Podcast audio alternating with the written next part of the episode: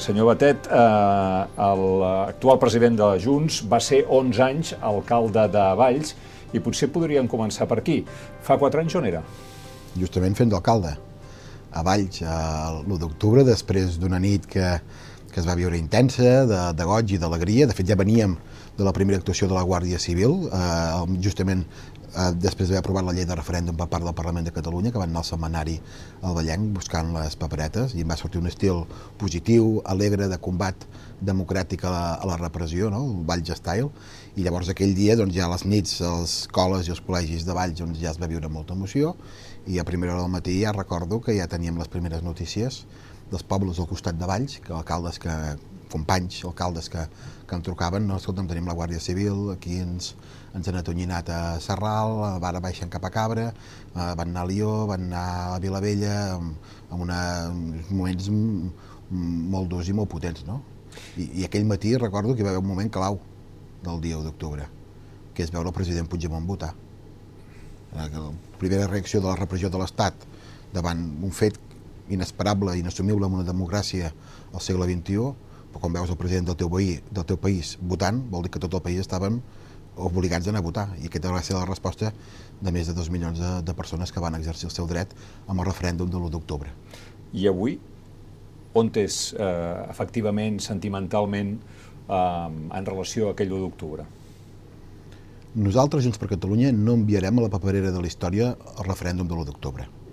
Nosaltres és un mandat legítim, viu, que s'ha vist renovat eleccions rere eleccions, cada cop després de l'1 d'octubre hi ha hagut més vots, més percentatge de vot i més diputats en totes les conteses electorals, ja sigui el Parlament de Catalunya, ja sigui les eleccions europees, les municipals o les espanyoles, o les últimes del Parlament de Catalunya, com el 14 de febrer, amb aquest 52%, per primera vegada que passem aquesta fita del 50%, que avala i legitima el mandat de l'1 d'octubre. Què vol dir no enviar l'1 d'octubre a la paperera de la història?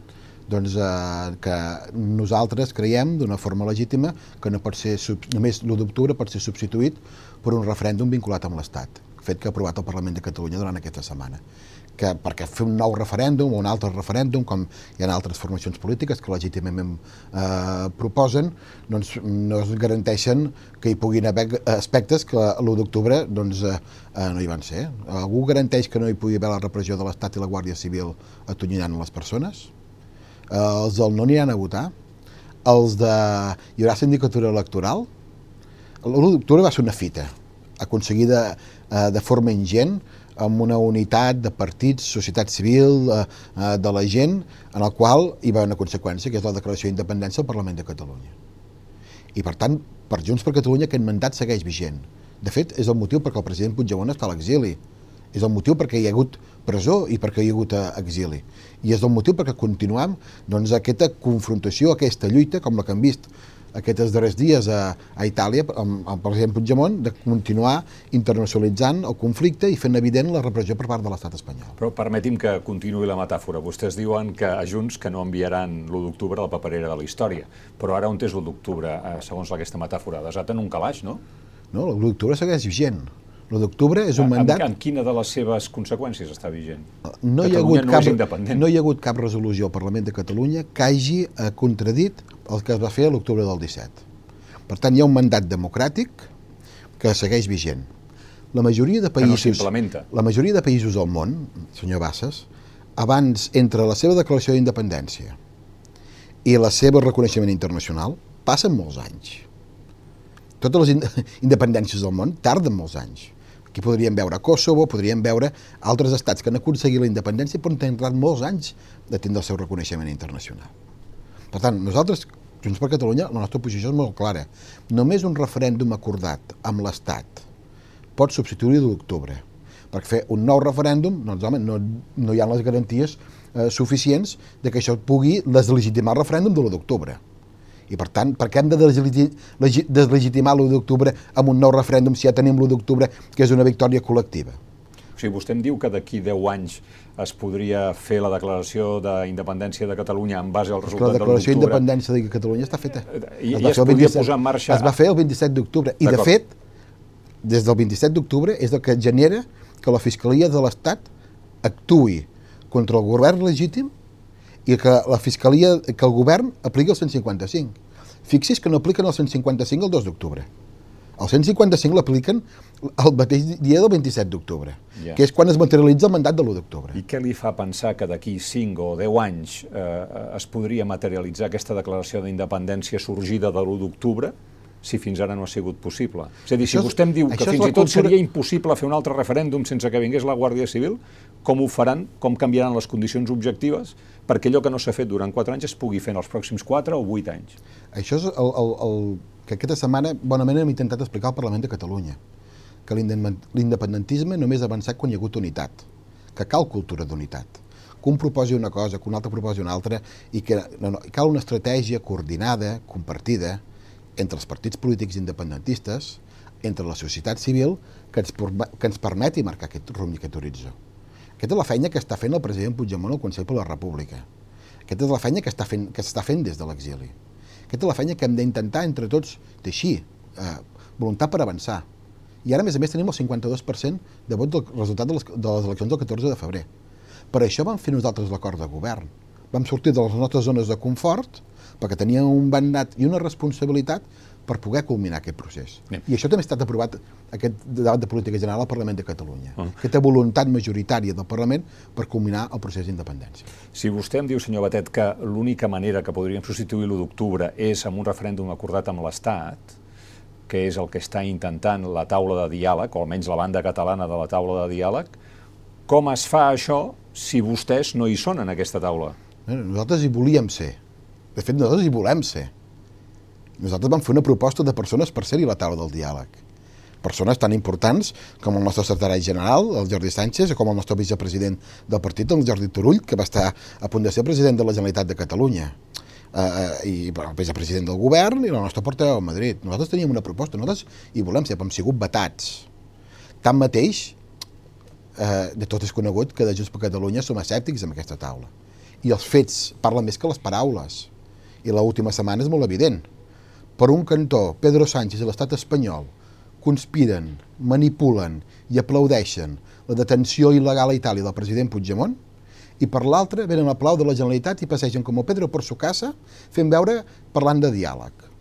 És a dir, l'estètica del diàleg que eh, han vestit aquesta taula per part de l'estat espanyol eh, demostra amb els fets que hi ha molt poca voluntat política el govern espanyol ha concedit els indults. Sí, però els indults ja van eh, cedit per, per, per passiva que no ha sigut per convicció, ha sigut per obligació.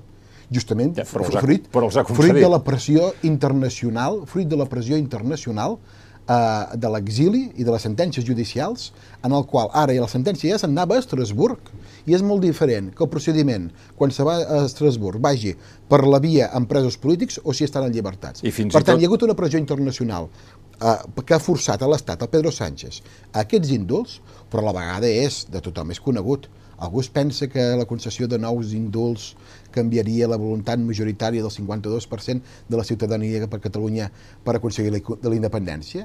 O fins i tot dels indultats? Però tornem al que dèiem del, del referèndum acordat amb l'Estat. Si anem proclamant cada dia que no creiem en la taula del diàleg, que en som absolutament escèptics, etc, eh, com es pot avançar en la negociació? Sí, nosaltres teníem voluntat de ser-hi. I així van fer la proposta, han sigut vetats. Però independentment que no sigui no, o, o no, vostès eh, diuen no hi creuen eh, fins al punt eh, que eh, Aragonès va tirar una resolució a la taula de diàleg amb socialistes i comuns Uh, I vostès en això no hi han estat. De fet, uh, la taula del diàleg neix d'un acord d'investidura del senyor Pedro Sánchez en el, entre el Partit Socialista i Esquerra Republicana que va facilitar la investidura del senyor Pedro Sánchez.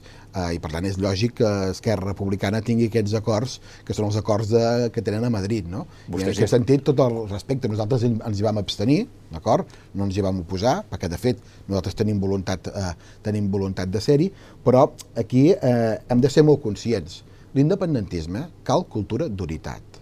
I la cultura d'unitat eh, s'exerceix amb força on tenim força? No, tenim força a Madrid. L'independentisme mai havia tingut tot junt tants diputats a Madrid. La unitat d'aquests diputats a Madrid pot forçar l'Estat a moure's amb aspectes tan importants com són els pressupostos de l'Estat.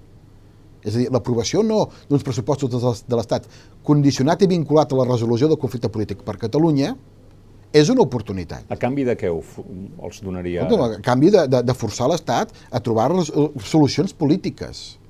És, és, nosaltres hem estès la mà, moltes vegades en aquest sentit, a les forces de l'independentisme. I que cal aquesta unitat.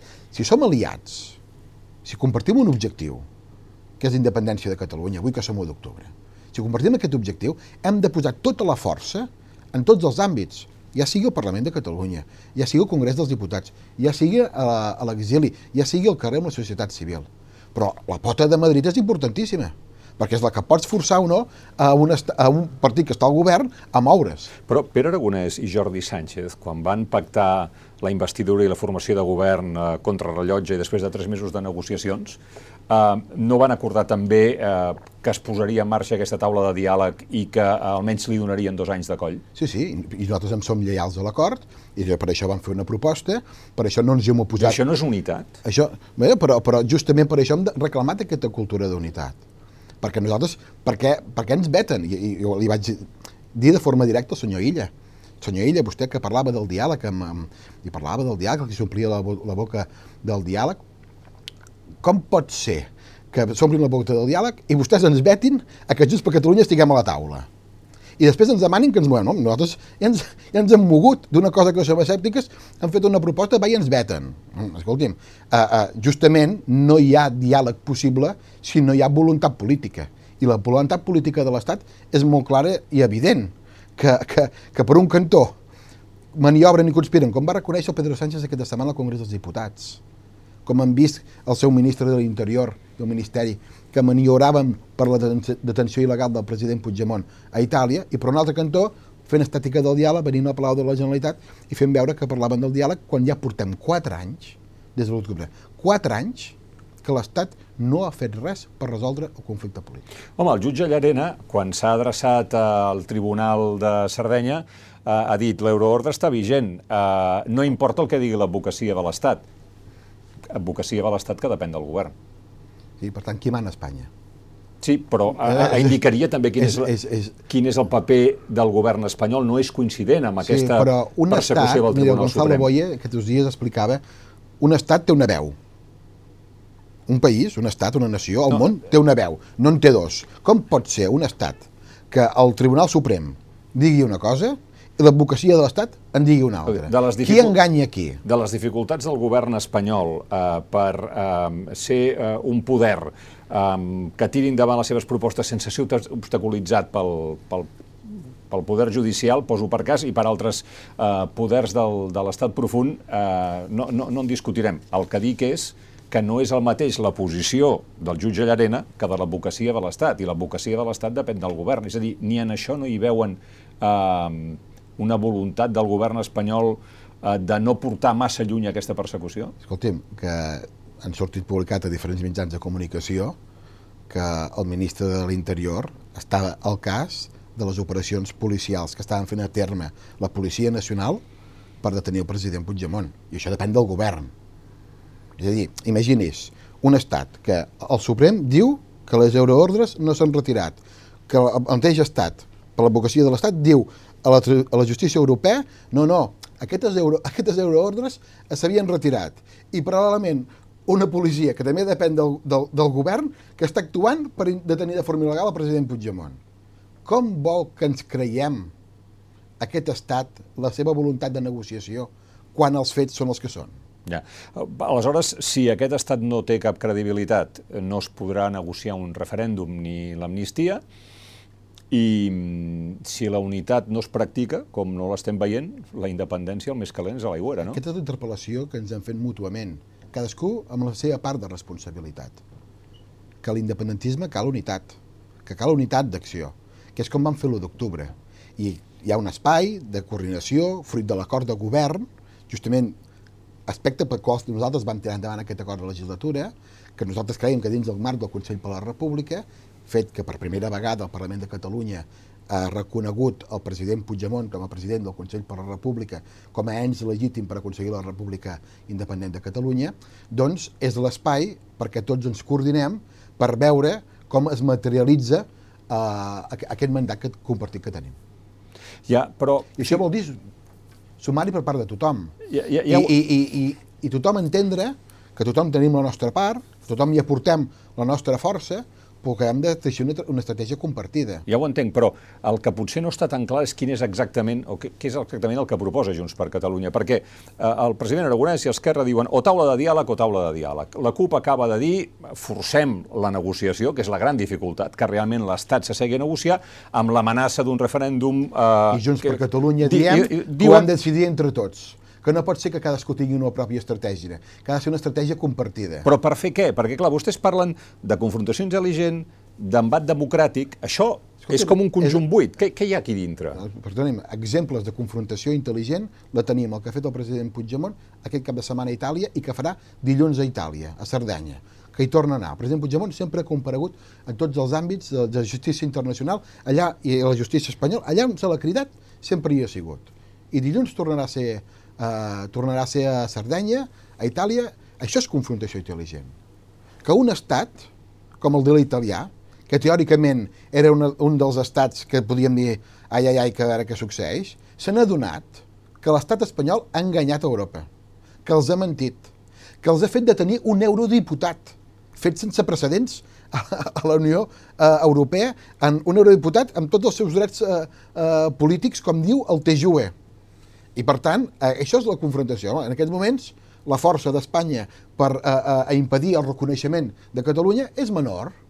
I aquesta és la lluita que hem de fer. Aquests són, aquests són els embats de, de, democràtics intel·ligents. I, I aquest és el motiu per qual el president Puigdemont se'n va a l'exili. I portem quatre anys lluitant d'aquesta manera, amb unes condicions molt complicades, per garantir aquesta legitimitat, per garantir aquest mandat, perquè la repressió de l'Estat està molt dura ho han vist a les nostres institucions, amb el 155, en presó, amb persones que encara estan al jutjat del 13, alcaldes. Aquesta setmana passada veiem l'alcalde de Sant Carles de la Ràpita i regidors 13 anys d'inhabilitació per l'1 d'octubre. Escolti'm, l'Estat no ha parat. L'Estat no ha parat. I l'espai lliure d'Europa és el que ens ha portat les victòries. I tenim un lideratge molt potent, que és el del president, i les seves accions són les que ens poden determinar a continuar avançant. Però això només ho podem fer, jo li puc dir ara, no, farem tal cosa, però, però és que, que el que puguem dir des de Junts per Catalunya, si no és compartit amb Esquerra Republicana, no és compartit amb la CUP, no és compartit amb les entitats, no és compartit amb les persones que han fet avançar el procés d'independència, no serveix per res. Sense cultura d'unitat no guanyarem. I, per tant, és la, la nostra proposta. Per això vam fer l'acord del 52%, que ens interpel·la a tots. Tenim un mandat del Parlament de Catalunya i tenim un mandat de la ciutadania.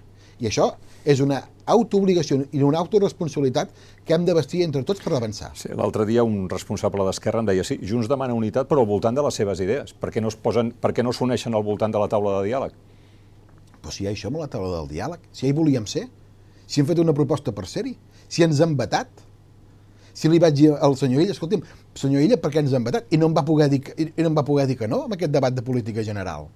És a dir, mm, Quin problema tenim? Que potser l'estat espanyol se sent més còmode negociant amb els seus socis a Madrid que li garanteixen estabilitat i que Junts per Catalunya, que som incòmodes perquè, eh, escolta'm, no, no, no estem tan controlats des d'aquest punt de vista, etc no volen negociar amb nosaltres? No, escolta'm, el president Puigdemont i Junts per Catalunya sempre hem estat oberts a la negociació des del primer dia.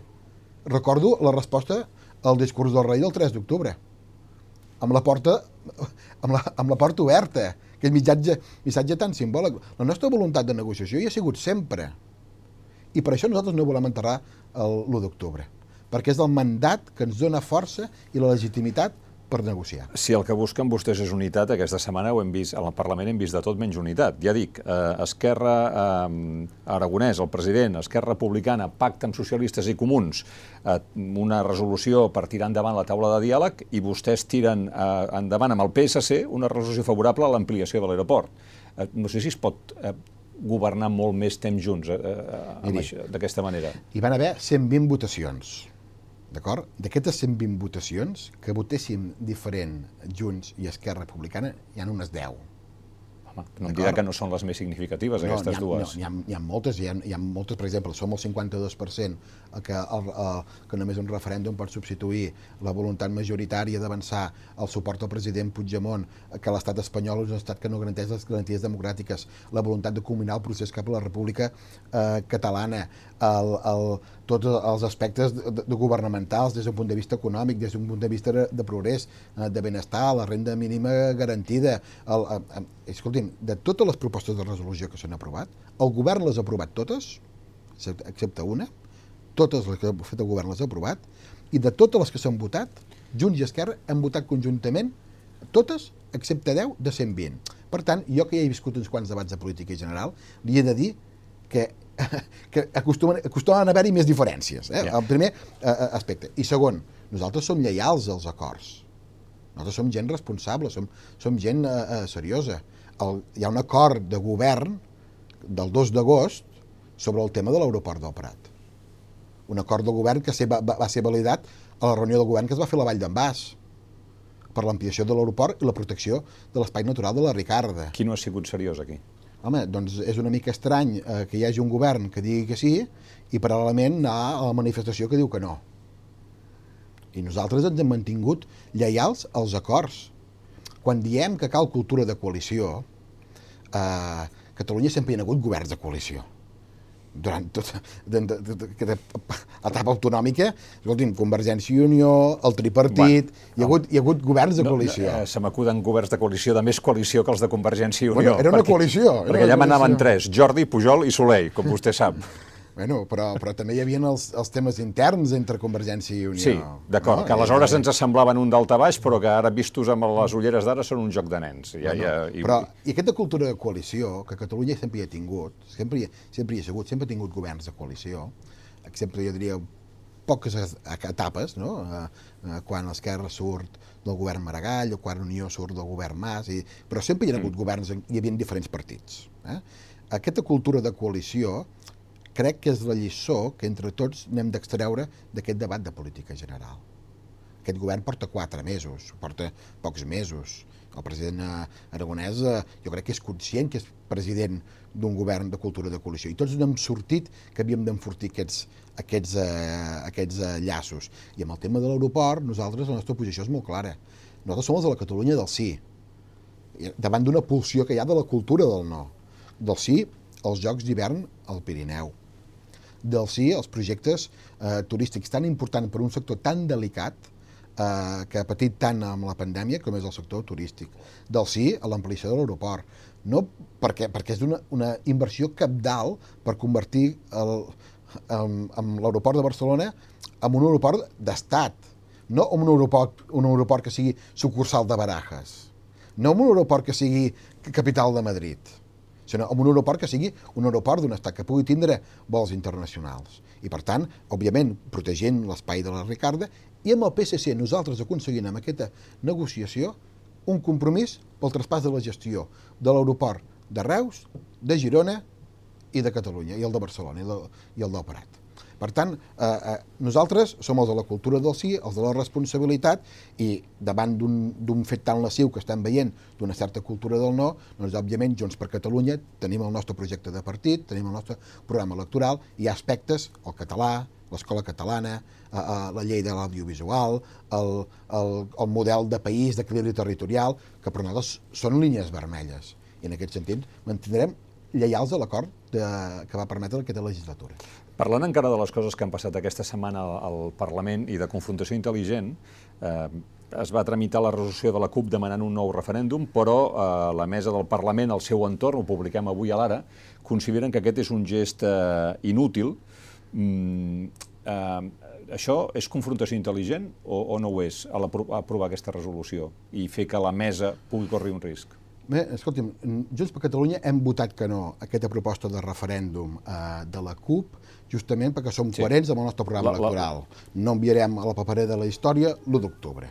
I, per tant, eh, crec que ningú dubta a l'independentisme eh, de la força i de la valentia de la presidenta Laura Borràs i el seu compromís quan va prendre possessió com a presidenta del Parlament era que ella garantiria que el Parlament es pogués parlar de tot i votar de tot i això és el que ha fet la presidenta, i fins i tot ella és filla de l'1 d'octubre, com, com, com, com és pública i notori, i no tenim cap dubte que està disposada, com ella mateixa, a combinar tots aquests aspectes. Ara bé, propostes de resolució que posen en risc a la mesa i que ja sabem que no seran aprovades, això mm, mm, no acostumava a passar. De fet, no havia passat mai en l'anterior legislatura. Sí, la diferència seria que si es pot aprovar, sí, tirem endavant. Clar, evident. Si no, dir, no. És a dir, si, si són perquè hi hagin debats de la monarquia, en la qual l'anterior mesa doncs, està carallada, el president Torrent, en Josep Costa, l'Eusebi Camp de Pedrós, per permetre un debat amb votacions que el Parlament de Catalunya es pugui manifestar entorn a la, la monarquia corrupta i, la, i el fugada del Joan de Borbó, doncs això té un sentit. Per resolucions que ja sabem perquè no hi havia unitat i no havien estat pactades prèviament, perquè no, no hi ha una estratègia compartida dins de l'independentisme, que l'únic que fan és posar en risc a la mesa a, a canvi de res, doncs home, doncs, doncs eh, és evident que això no és compartit per part de Junts per Catalunya. No hi ha una doble vara de medir aquí, en l'exigència que vostès exercien sobre Roger Torrent i la protecció que ara invoquen per Laura Borràs? No, perquè la Laura Borràs ha permès perfectament que es pugui votar. No, no, és que no hi ha hagut, no és que no hi hagi una protecció a Laura Borràs. La presidenta Borràs, complint el seu compromís, ha permès aquesta votació. L'únic que nosaltres insistíem en coses per poder tirar endavant i el que no havíem fet mai és coses que sabíem que no tiraria endavant, forçar una mesa que ho fes. Està en risc eh, la llibertat del president Puigdemont dilluns que ve quan comparegui a, al Tribunal de Sardenya? Tot el respecte a la justícia internacional, el president Puigdemont ha comparegut i ha donat la cara sempre davant tots els estaments eh, judicials, és cridat a Sardenya eh, dilluns vinent, eh, els seus advocats eh, estan eh, eh, treballant i nosaltres pensem que el president Puigdemont, tal com diu la resolució del TJUE, és un eurodiputat, que no hi ha cap euroordre com Espanya ha comunicat a la Unió Europea i, per tant, que no té risc de detenció. Per tant, eh, creiem que el president Puigdemont va amb tota la força i tota la legitimitat de, de, davant la justícia italiana. El president ha dit que continuarà viatjant. Sí. Eh, els amoïna especialment? Mm, escolti'm, la, la valentia i la fermesa del president eh, Puigdemont, eh, miri, ara li explicaré una anècdota, eh, eh, més personal. Eh, quan hi va haver eh, el primer viatge a Dinamarca, el, el, el president Puigdemont i jo estava aquells dies amb la meva família i les famílies estàvem tots junts a, a Brussel·les. No?